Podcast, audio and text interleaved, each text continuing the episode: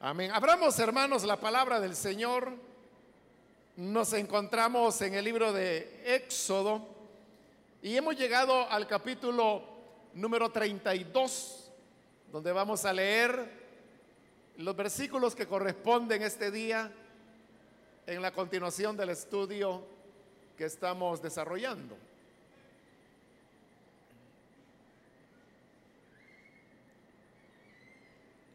La palabra de Dios en el libro de Éxodo capítulo 32, versículo número 7 en adelante, nos dice, entonces el Señor le dijo a Moisés,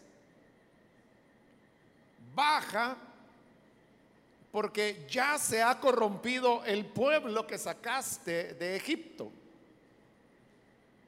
Demasiado pronto se han apartado del camino que les ordené seguir, pues no solo han fundido oro y se han hecho un ídolo en forma de becerro, sino que se han inclinado ante él, le han ofrecido sacrificios y han declarado, Israel, aquí tienes a tu Dios que te sacó de Egipto.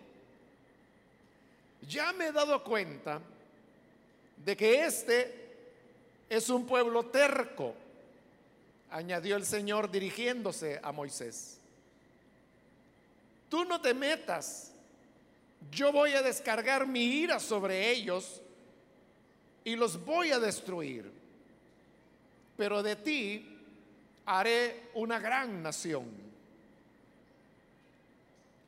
Moisés intentó apaciguar al Señor su Dios y le suplicó, Señor, ¿por qué ha de encenderse tu ira contra este pueblo tuyo que sacaste de Egipto con gran poder y con mano poderosa? ¿Por qué dar pie a que los egipcios digan que nos sacaste de su país con la intención de matarnos en las montañas? Y borrarnos de la faz de la tierra. Calma ya tu enojo, aplácate y no traigas sobre tu pueblo esa desgracia. Acuérdate de tus siervos Abraham, Isaac e Israel. Tú mismo les juraste que harías a sus descendientes tan numerosos como las estrellas del cielo. Tú les prometiste que a sus descendientes les darías toda esta tierra como su herencia eterna. Entonces el Señor se calmó y desistió de hacerle a su pueblo el daño que le había sentenciado. Hasta ahí dejamos la lectura. Pueden tomar sus asientos, por favor.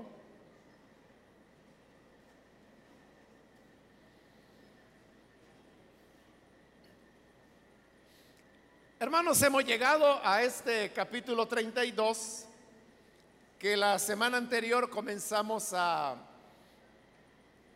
a examinar.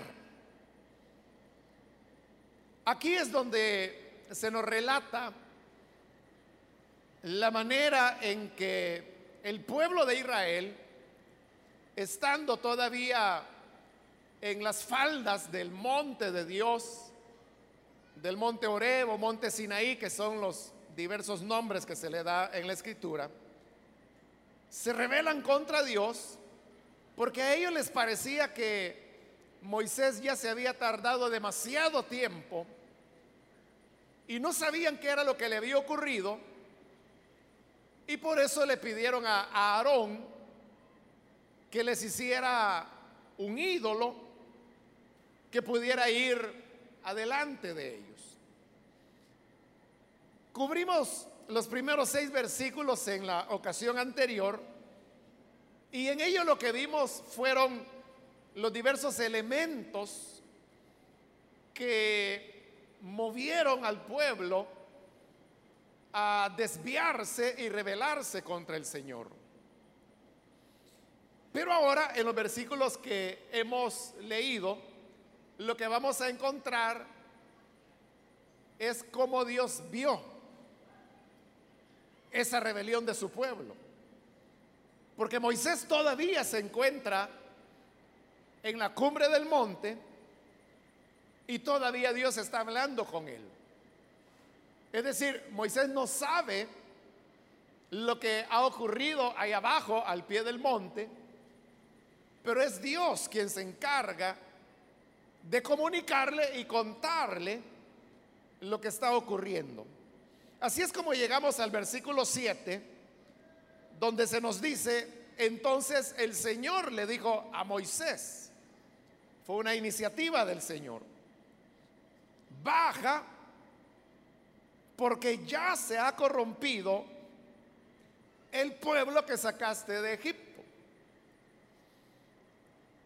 En estas primeras palabras que el Señor le dice a Moisés sobre la rebelión de Israel, podemos ver cómo Dios veía e interpretaba la rebelión de su pueblo.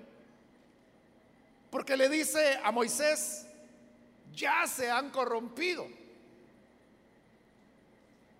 Cuando uno habla, hermanos, que algo se corrompió, significa que se echó a perder. Eso es como a veces se dice, por ejemplo, que, la leche se corta, ¿no? Pero lo que significa es que, que, la leche se ha corrompido y que consecuentemente ya, ya no es buena para poderla beber. Hay personas que de esa leche cortada hacen cuajada y yo no sé qué otras cosas. Pero lo que voy, hermanos, es que cuando uno dice, bueno, se cortó la leche, entonces, por lo menos como leche, ya no es buena ingerirla, no porque va hacerle mucho daño a la persona. Y cuando se corta de esa manera, usted sabe que no hay manera de poderla reparar porque ya se echó a perder, ya se corrompió. Y de igual manera uno podría hablar así de otras cosas que una vez se corrompen, se, echaron a perder para siempre. Puede ser que se trata de agua embotellada, pero ¿qué hace usted si compra agua embotellada, pero encuentra que el sello de la botella está roto? Usted ya sabe que alguien abrió esa botella. Pudiera ser que la abrió por accidente, por curiosidad, por descuido. Y quizá ni siquiera terminó de desenroscar totalmente la tapa, pero solo por el hecho que el sello está roto, usted lo rechaza porque dice, no, o sea, yo la estoy comprando, estoy pagando, denme algo bueno. Porque aunque no haya ocurrido nada, el que e, el sello esté roto, para nosotros significa que el agua ya se corrompió, que ya no pudiera estar en las condiciones en las cuales usted está pagando para adquirirla. Entonces, hermanos, tenemos que Dios cuando sabe que el pueblo se ha descarriado, en este versículo 7 le dice a Moisés, baja, porque ya se ha corrompido el pueblo que sacaste de Egipto. En otras palabras, ya se echó a perder. Y uno pudiera preguntarse, bueno, cuando algo se corrompe y se echa a perder, ¿hay manera de poder restaurarlo? ¿Repararlo? En el caso de la leche cortada decíamos que ya no hay manera de que vuelva a ser leche fresca, ¿no?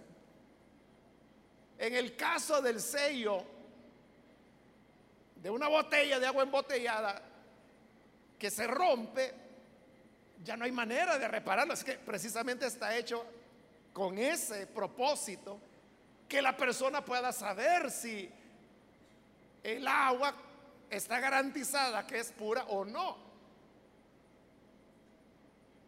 Pero en el caso de la desobediencia del ser humano, cuando el pueblo de Dios se aparta y peca como ocurrió aquí en esta oportunidad, uno puede preguntarse si ya se ha corrompido el pueblo, ¿se puede hacer algo por enderezarlo? Eso es algo que es el tema que se va a desarrollar en este diálogo corto de estos siete versículos que hemos leído entre Moisés y Dios. Porque la posición inicial de Dios es que si se había echado a perder, había que descartarlo. Había que hacerlo a un lado. Había que destruirlo más bien.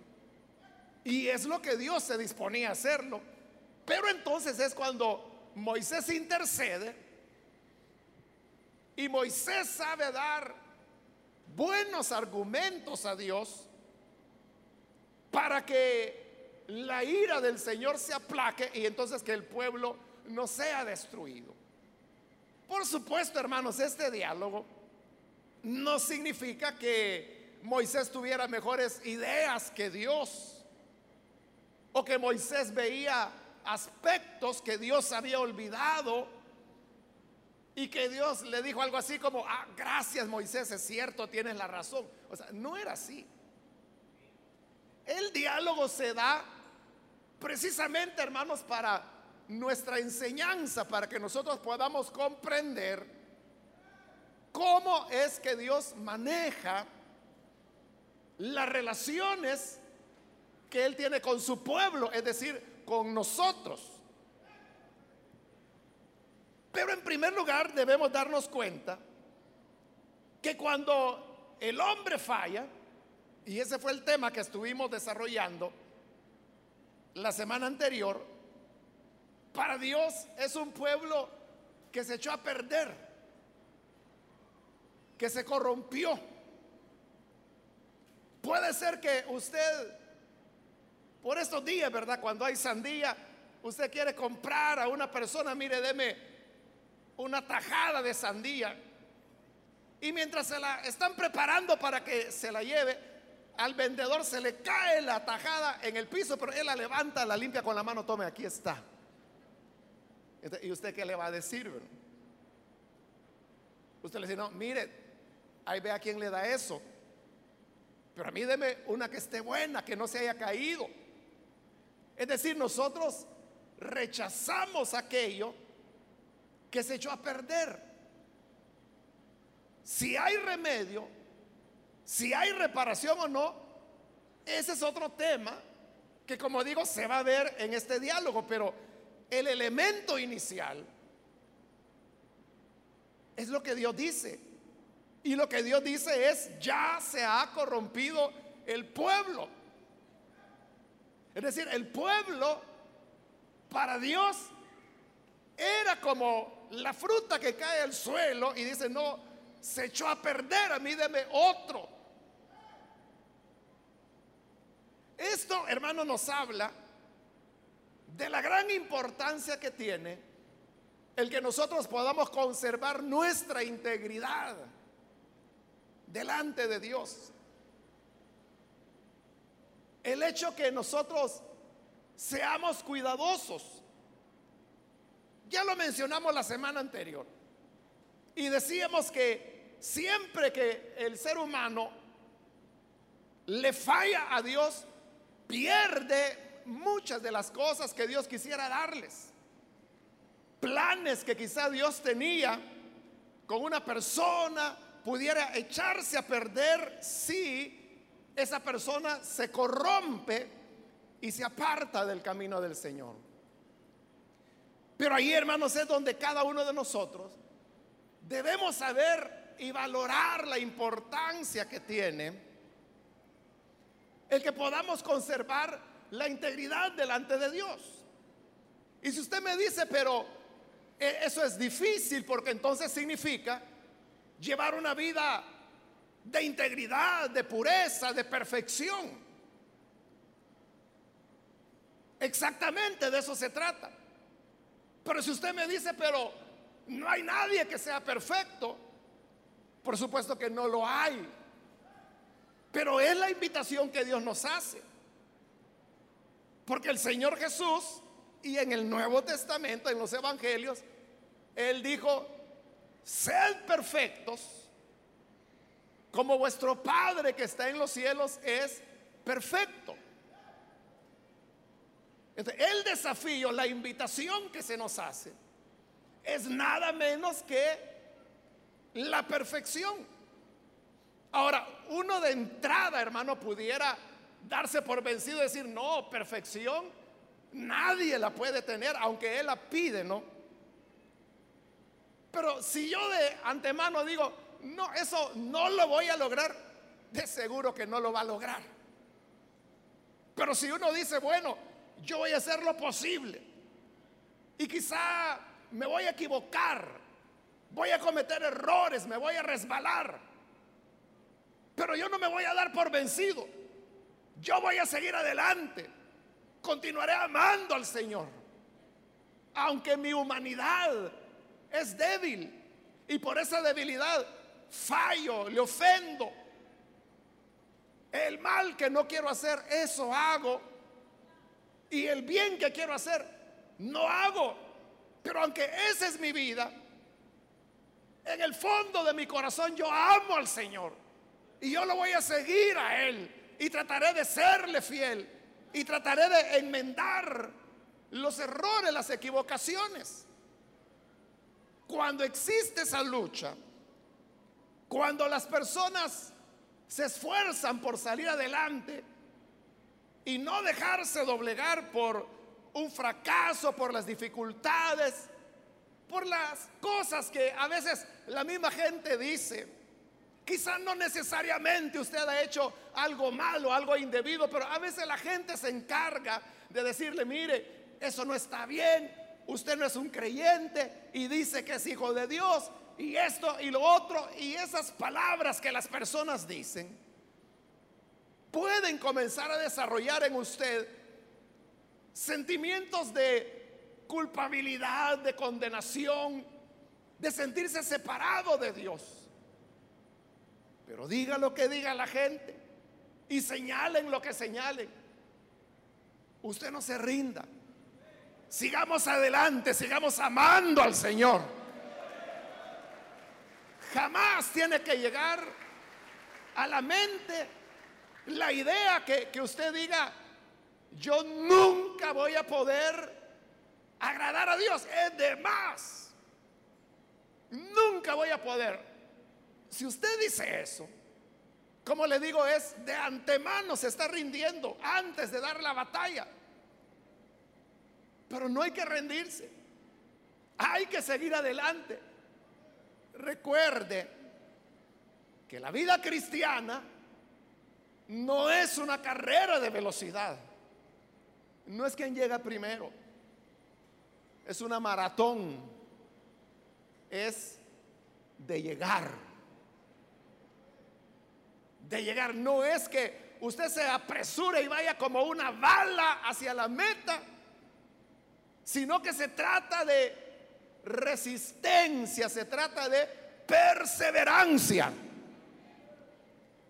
Seguir marchando, seguir caminando, seguir hasta alcanzar la meta. Y si usted dice, bueno, no la logré, no llegué al 100%, pero logré el 90%.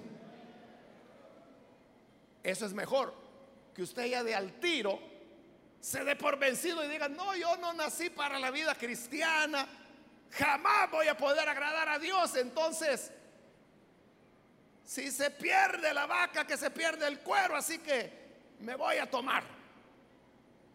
Entonces, va a lograr el 0%.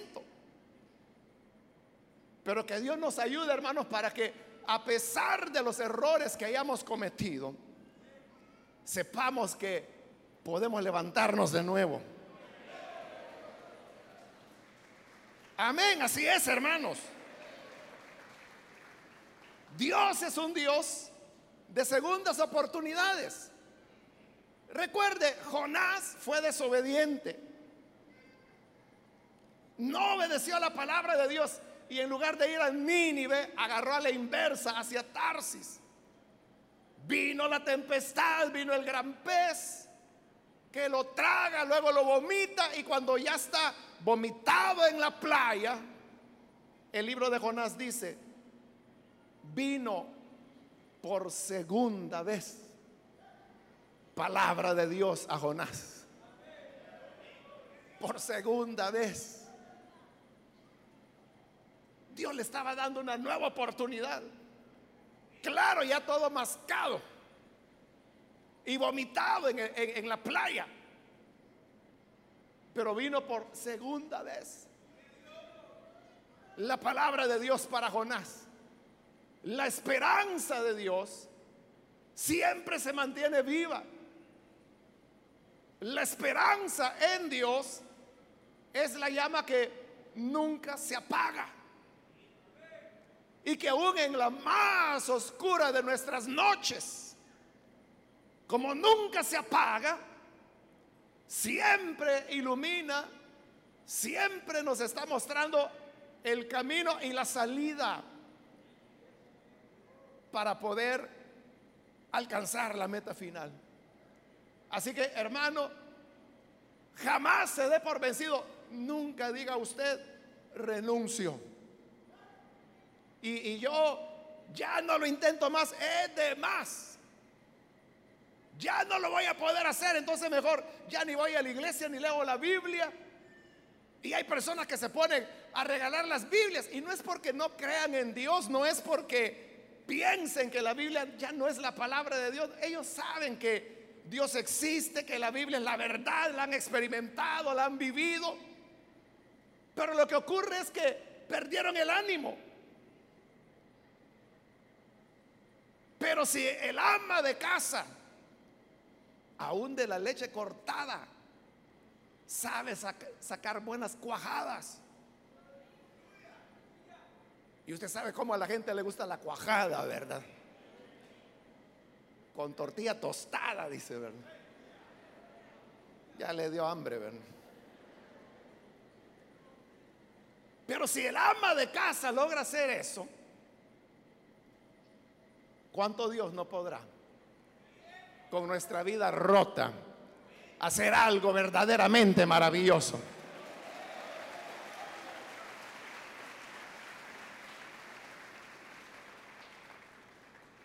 Pero veamos una vez más lo que Dios le dice a Moisés, siempre en el versículo 7. Baja porque ya se ha corrompido el pueblo que sacaste de Egipto. Vea cómo Dios está tomando distancia ahora de su pueblo. Y le está diciendo a Moisés, el pueblo que sacaste de Egipto. La reina Valera es más enfática porque dice, anda, desciende, porque tu pueblo que sacaste de la tierra de Egipto. Es decir, que Dios ya no está diciendo, hermanos, como le dijo tantas veces a Faraón, deja ir a mi pueblo. Israel es mi primogénito.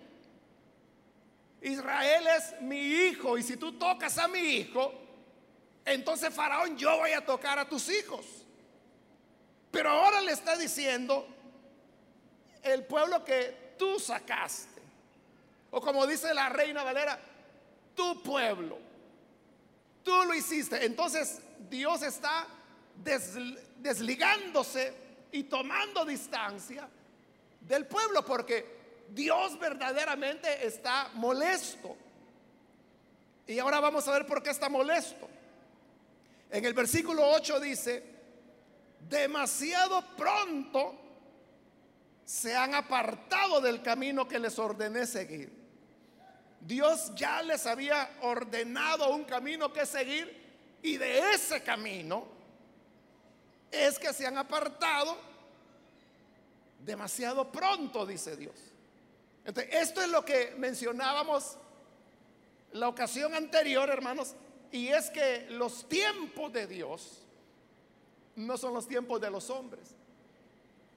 Es todo lo contrario, porque note, el pueblo, en el versículo 1 de este capítulo, dijo, este Moisés que nos sacó de Egipto, no sabemos qué pudo haberle pasado.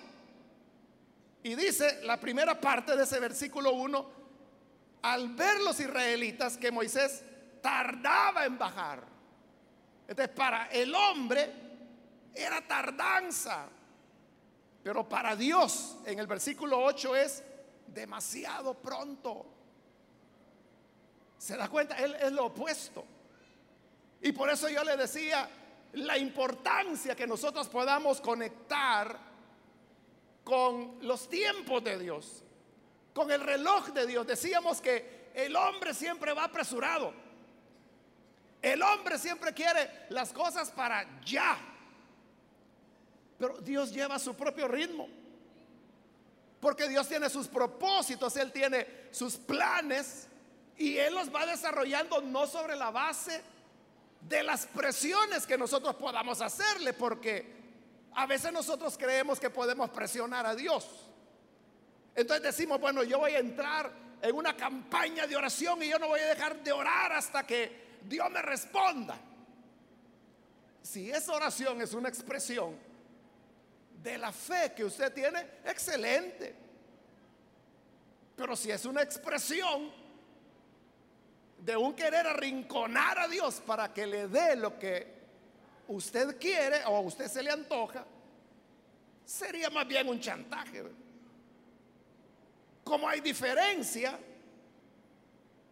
en que usted diga, mi necesidad es tan profunda que voy a ayunar para que el Señor me ayude y me responda. Esa es una cosa. Pero si usted dice, Señor, yo no como hasta que me des lo que te pido, ese ya no es ayuno, ese es huelga de hambre. E-, eso ya es querer doblarle el brazo a Dios. Y por supuesto no se puede hacer. Pero ¿Por qué se dan esas situaciones? Porque los tiempos son diferentes. Porque el hombre dice, ya se tardó demasiado. Pero por el contrario, Dios dice, demasiado pronto quieren ya la respuesta. Lo mejor es que aprendamos, hermanos, a caminar con el ritmo de Dios. En el tema, por ejemplo, que el Señor dice, mía es la venganza, yo pagaré. Nosotros quisiéramos que alguien nos hace algo y uno quisiera que el cielo se abriera ya y cayera un rayo y matara a esa persona. Y uno dice, Señor, ¿y a qué horas el rayo? Ya pasaron cinco minutos y, no ha caído y tú dijiste, mía es la venganza. Pero Dios tiene todo el tiempo del mundo. Quizá eso, hermanos, va a tomar años. Y quizá usted ya ni se va a acordar. Y cuando finalmente la retribución de Dios llega, porque todo lo que el hombre siembra lo cosecha, que va a llegar, llegará. ¿Cuándo? Es lo que no sabemos. Lo que sí sabemos es que nosotros siempre queremos que llegue rápido. Pero para Dios es demasiado pronto. Seguimos con el versículo 8, dice, demasiado pronto se han apartado del camino que les ordené seguir, pues no solo han fundido oro y se han hecho un ídolo en forma de becerro. O sea, solamente eso ya era, hermanos, romper, como le expliqué la vez anterior, el primero y el segundo de los diez mandamientos o de las diez palabras, como se llaman en este libro de Éxodo, que Dios había dado a su pueblo. Pero dice Dios, no solo han fundido oro y se han hecho un ídolo, lo cual solo eso era ya pecado, sino que se han inclinado ante Él.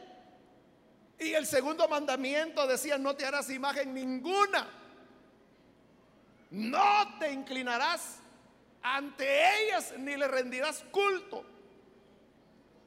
Pero dice Dios, ya se inclinaron ante un ídolo. Y sigue diciendo Dios, le han ofrecido sacrificios. Mire qué curioso. Que los primeros sacrificios que el pueblo de Israel ofreció después de haber salido de la esclavitud de Egipto no fueron para Dios, fueron para este ídolo. No han ofrecido ningún sacrificio todavía. Si el tabernáculo ni siquiera está edificado. Pero al ídolo ya le ofrecieron sacrificios.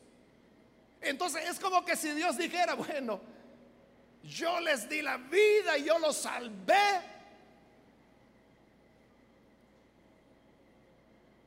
Y a mí no me han dicho ni siquiera gracias.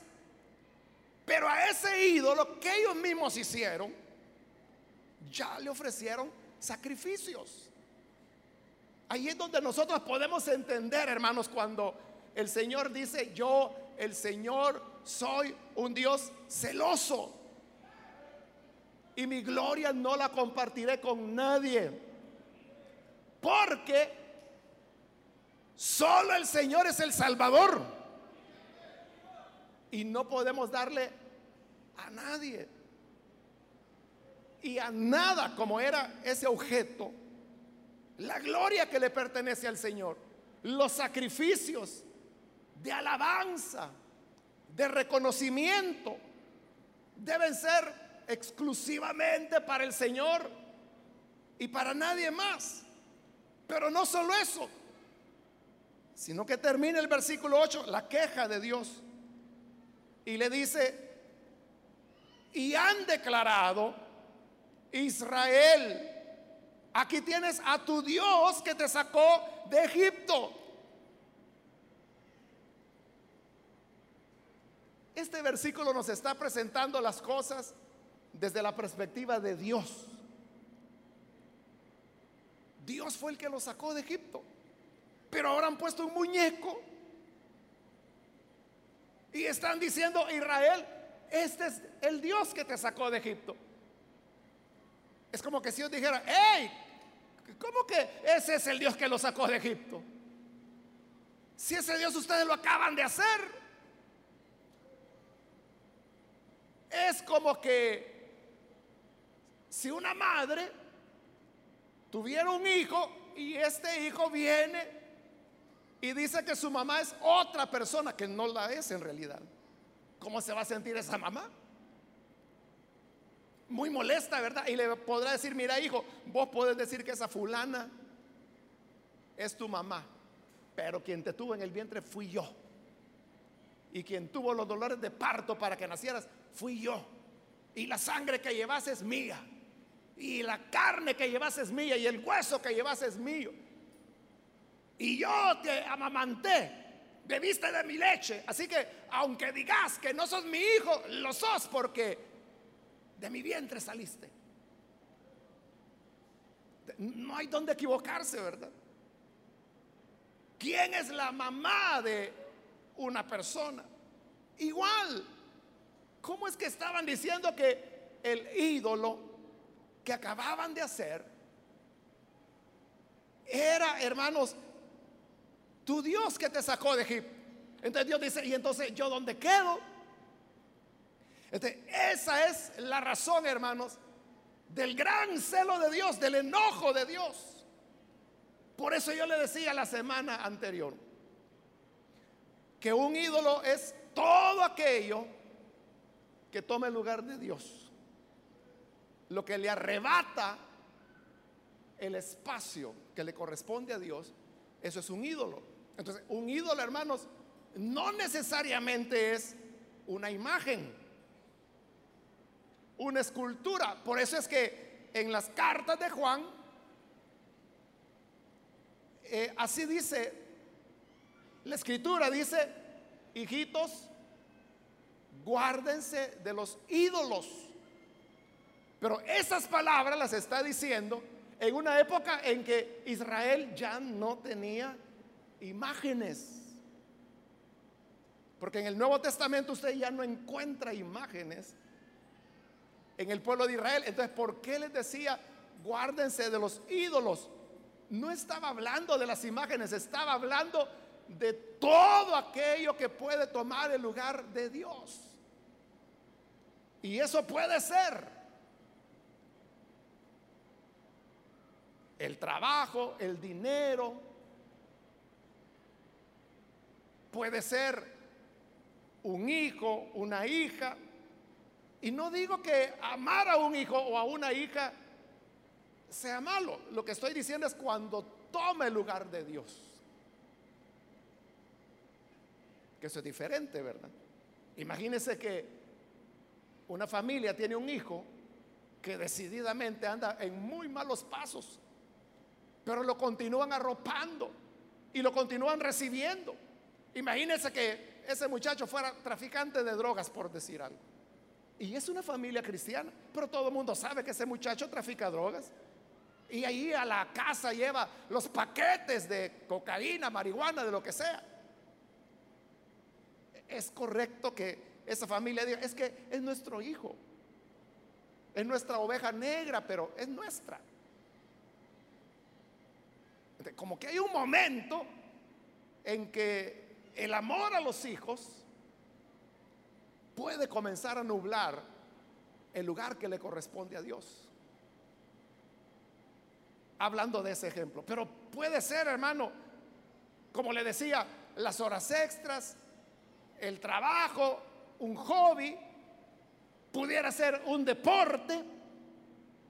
no estoy diciendo que el deporte sea malo, lo que estoy diciendo es cuando toma el lugar de Dios. Cuando usted ve a un hermano y dice, oiga hermano, ya ni me acordaba de usted, tengo como tres años de no verlo en la iglesia. ¿Y ahora dónde se está congregando? No ahí mismo. ¿Y por qué es que no lo veo? Ah, es que fíjese que la verdad es que estos tres años no he llegado. Por es porque estoy en un equipo. Y cabal, fíjese, los juegos son los días de culto, así que no puedo ir porque tengo que jugar. Allí en ese caso, el deporte tomó el lugar de Dios. Pudiera ser un hobby, pudiera ser un pasatiempo, pudiera ser una amistad. Porque hay amistades que nos resultan absorbentes y entonces uno dice, bueno, yo ya no tengo lugar para ir a la iglesia, ya no tengo lugar para orar, ya no tengo lugar para leer la Biblia porque tengo que salir con mis amigos o tengo que trabajar o tengo que hacer esto, tengo que hacer lo otro, tengo que ir a jugar, tengo que ir a hacer dinero, tengo que pensar en el bienestar de mi familia. Entonces, todos esos son ídolos. Y ante los ídolos es que Dios dice, pero si yo fui el que te rescaté. En el caso de Israel es, yo lo saqué de Egipto. Pero estaban diciendo, no, no, el becerro, este es el Dios que nos sacó de Egipto. Cuando permitimos que cualquier cosa o persona ocupe el lugar de Dios, nos estamos olvidando que Él es nuestro redentor, que es nuestro Salvador.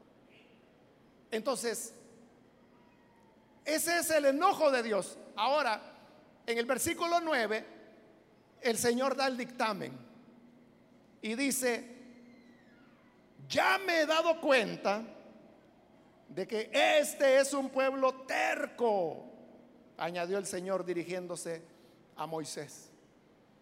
Entonces Dios ahora dice, este mi hijo sí que es terco. Y vea que en todo esto que Dios le está diciendo a Moisés, ya no hay ninguna mención de la ley. Es decir, que todos estos capítulos que pasamos, hermanos, estudiando que las cortinas, que el altar del incienso, que el altar del sacrificio, que la madera de acacia. Ya Dios ya no menciona eso, sino que lo que dice es, ya me di cuenta que este pueblo es terco. Entonces, es como decirle, mira Moisés, ¿para qué vamos aquí seguir hablando? De la ley, de mis mandamientos, de las leyes humanitarias, de cómo se va a construir el tabernáculo. Si ha de rechazaron, entonces ya, ya no tiene sentido. Y ante eso le dice en el versículo 10, tú no te metas, no vayas a intervenir. Voy a descargar mi ira sobre ellos y los voy a destruir. Pero de ti haré una gran nación. Entonces vea, el enojo y el celo de Dios es tal que Dios dice, lo voy a destruir. Lo voy a matar a todos. Y esa es una palabra muy fuerte, porque está hablando de destruir al pueblo que Él redimió. Pero en medio de esa palabra tan fuerte, también hay una pequeña nota de esperanza, porque al final del versículo 10 le dice, pero de ti haré una gran nación. Es decir, mis planes no se van a detener. A ellos los voy a destruir, a los descendientes de Abraham los voy a destruir. Pero ahora de ti, Moisés, voy a ser descendiente de Moisés. Y de ti saldrá una gran nación como la gran nación que saqué de Abraham. Hoy la voy a sacar de ti, pero otra nación. Es decir, que los planes de Dios siempre siguen marchando. Los planes redentores de Dios a lo largo de la historia, del tiempo, de los siglos, de los milenios, siempre, hermano, continuarán adelante. Los hombres podrán fracasar. Denominaciones enteras, países enteros, podrán desviarse y olvidarse del Evangelio o adulterarlo, corromperlo. Pero eso no significa la derrota de Dios. Aunque parece que todo ha llegado a su final. Igual que el Señor le dijo a Elías, volverá a repetir, pero hay siete mil que no han doblado su rodilla delante de Baal. Que siguen siendo fieles. Que siguen manteniendo la integridad a Dios. Y le dice, yo a todos los voy a destruir. Incluido a Aarón, el hermano mayor de Moisés. Pero de ti, Moisés. Porque eres mi amigo, porque eres recto, porque eres el único que queda. Haré una gran nación. Siempre Dios puede comenzar de nuevo. Se puede, hermano, perder toda esperanza.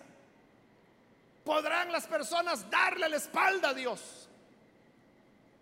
Podrá, hermano, si usted quiere, la iglesia universal volverse materialista, abrirle la puerta al pecado, comenzar a vivir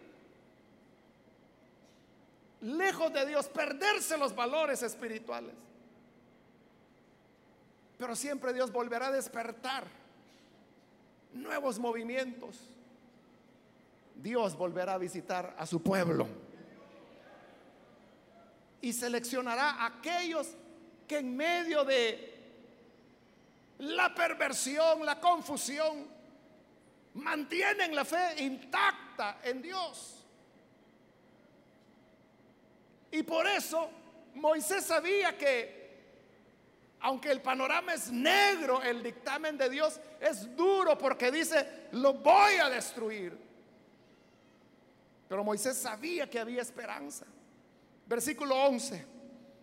Moisés intentó apaciguar al Señor su Dios y le suplicó, Señor, ¿por qué ha de encenderse tu ira contra este pueblo tuyo? Moisés se lo está devolviendo, ¿no? Porque Dios le dijo a Moisés, mira, ese es tu pueblo. No, Señor, es tuyo, le dice. ¿Por qué ha de encenderse tu ira contra este pueblo tuyo que sacaste de Egipto con gran poder y con mano poderosa? Hermano, ya hace buen rato que comenzamos el estudio de Éxodo. Pero usted lo debe tener presente. ¿Por qué Dios sacó a Israel de Egipto. Porque los estaban matando. El faraón había dado orden que todo niño israelita que naciera fuera arrojado al río Nilo. Entonces era una orden de genocidio, de destruir al pueblo descendiente de Abraham. Entonces, por eso mire la pregunta de Moisés. ¿Por qué ha de encenderse tu ira contra este pueblo tuyo que sacaste de Egipto con gran poder y con mano poderosa? ¿para qué lo sacó de Egipto? ¿Para qué lo sacó con gran poder y con mano poderosa? Para librarlos de la muerte. ¿Y ahora para qué? Para matarlos él. ¿Qué gracia tenía eso? Los voy a salvar, que no los mate el faraón, pero los voy a matar yo. Hubiera sido mejor que los matara faraón, ¿verdad? Y no que Dios pasara la historia como el que destruyó a su propio pueblo. Versículo 12. ¿Por qué dar pie a que los egipcios digan que nos sacaste de su país con la intención de matarnos en las montañas y borrarnos de la faz de la tierra? Calma ya tu enojo, aplácate y no traigas sobre tu pueblo esa desgracia. Porque entonces, ¿qué iba a ocurrir? que el plan liberador de Dios, porque Dios los estaba liberando, iba a fracasar. Entonces, ¿cuál iba a ser la lección para la historia? La lección para la historia era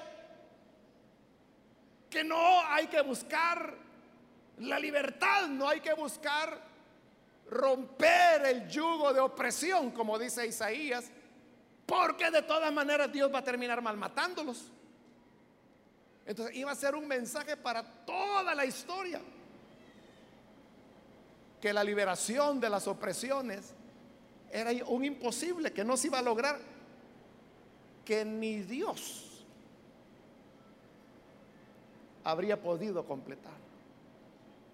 por eso es que Moisés le dice, mira, tranquilízate Dios. Pero no, no te das cuenta las consecuencias pero ahora viene y Moisés le toca el fondo del corazón a Dios, por decirlo de alguna manera. En el versículo 13, acuérdate de tus siervos Abraham, Isaac e Israel. Tú mismo les juraste que harías a sus descendientes, ese pueblo, tan numerosos como las estrellas del cielo. Tú les prometiste que a sus descendientes les darías toda esta tierra como su herencia eterna. Tú se los prometiste. Y ahora estás hablando de destruirlos y de comenzar de nuevo. Ya no con los israelitas, sino que con los moisesitas. ¿Dónde van a quedar tus promesas?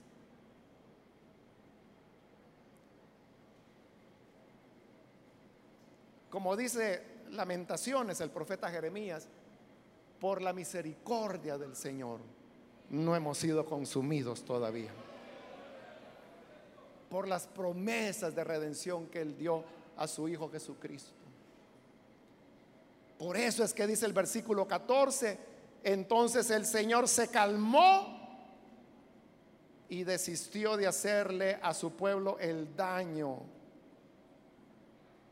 que le había sentenciado. Por la palabra que él había empeñado. ¿Y sabe por qué Dios no termina con nosotros? Porque Él ha empeñado también su palabra. Que todo aquel que cree en su Hijo no verá la muerte, sino que vivirá para siempre. Amén, gloria a Dios. Y si Dios fue fiel a la palabra que empeñó para un anciano como era Abraham, ¿cuánto más no va a cumplir la palabra que la ha empeñado a su Hijo Jesucristo? No es porque seamos buenos, no es porque jamás fallemos de ninguna manera. Es simplemente porque su misericordia es más grande que el universo. Y es porque sus promesas nunca pasarán. Se seca la hierba, se marchita la flor, pero la palabra del Señor permanece para siempre. Amén. Mientras esa palabra exista, y siempre existirá, porque Jesús dijo, el cielo y la tierra pasará, pero mi palabra no pasará. nunca pasará la palabra de Dios. Por lo tanto, la palabra de Dios siempre estará. Y eso significa que aún está abierta la puerta para aquellos que todavía no han encontrado el perdón y que quizás creen que no lo van a encontrar o que piensan que son demasiado malos o que no van a poder cumplir. Pero aquí el punto no es de que si puedes o no puedes cumplir, aquí el punto es que Dios no puede fallar. Como dice la escritura, que aunque fuéramos infieles, Él sigue siendo fiel. Amén. Porque no nos paga según nuestras obras, sino según sus muchas misericordias. Vamos a orar, vamos a cerrar nuestros ojos y vamos a inclinar nuestro rostro. Teniendo así nuestros ojos cerrados, yo quiero hacer ahora una invitación para aquellas personas que todavía no han recibido al Señor Jesús como su Salvador. Pero si usted ha escuchado hoy la palabra del Señor, y creo que la enseñanza de hoy ha sido muy clara. La enseñanza es que la misericordia de Dios siempre está disponible. Siempre hay agua para quien quiera beber. Entonces, si usted por primera vez necesita recibir a Jesús como su Salvador, yo le invito para que ahí en el lugar en el cual usted se encuentra, se ponga en pie en señal que desea recibir al Hijo de Dios. Y nosotros vamos a orar por usted. ¿Hay alguna persona, algún amigo, amiga que necesita venir al Señor por primera vez? Venga. La confianza no es en quién eres tú. La confianza no es lo que tú puedes hacer. Aquí la confianza y el tema que está de por medio es que Él ha dado su palabra. Él empeñó su promesa. Y de esa palabra Dios no se va a mover. Dios no te creó para destruirte. Ven a Él entonces y encuentra el camino de salvación. ¿Hay alguna persona, algún amigo, amiga? Póngase en pie. Venga, queremos orar por usted. Hoy es su oportunidad. Hoy es el momento para que la gracia de Dios le cubra. Para que la gracia de Dios le alcance. Si hay hermanos o hermanas que se han alejado del Señor, hermano, hay esperanza. Hay una nueva oportunidad. Quizá tu sueño al creer en Jesús fue, yo no le voy a fallar al Señor. Yo voy a ser fiel. Pero quizás como Israel, demasiado pronto te corrompiste pero siempre hay esperanza. Dios siempre puede y quiere comenzar de nuevo. Y quiere comenzar de nuevo contigo. Ven y reconcíliate. Ven, recibe el perdón que Él te ofrece. Cualquier hermano que necesita reconciliarse, póngase en pie. Y venga, vamos a orar. Yo le animo para que este día usted pueda volver a casa en paz, reconciliado con el Señor. Muy bien, aquí hay una persona, bienvenida, Dios le bendiga. De este lado hay alguien más. ¿Qué pasa? Dios le bendiga, bienvenida también. Algo otra persona que necesita pasar puede ponerse en pie. Y venga, vamos a orar por usted. Bien, de este lado hay otra persona. Dios la bendiga, bienvenida también. Alguien más que necesita venir, ya sea que es primera vez que usted entregará su vida al Señor, o es que usted se va a reconciliar. Póngase en pie y venga, vamos a orar. ¿Alguien más?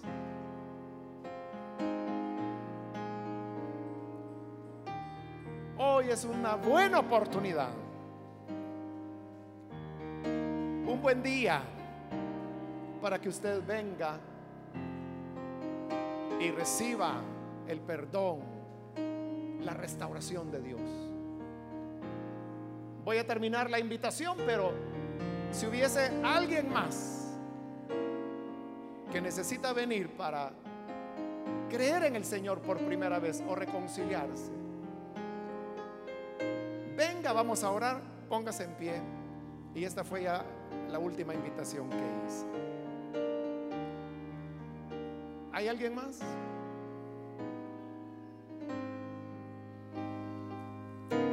Usted que nos ve por televisión, también quiero invitarle para que ahí en su hogar se una a las personas que están aquí al frente, reciba al Señor como su Salvador, quien tiene para usted una nueva oportunidad. Oremos. Padre, te damos las gracias, porque tú eres bueno y lleno de bondad.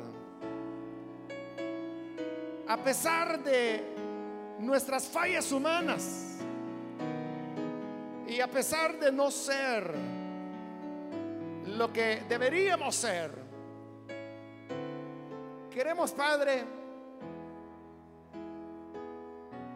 poner ante ti estas personas que hoy están recibiendo al Señor, tanto en este lugar como aquellos que lo hacen a través de televisión y a través de la radio. Cambia, Señor, sus vidas. Transfórmales.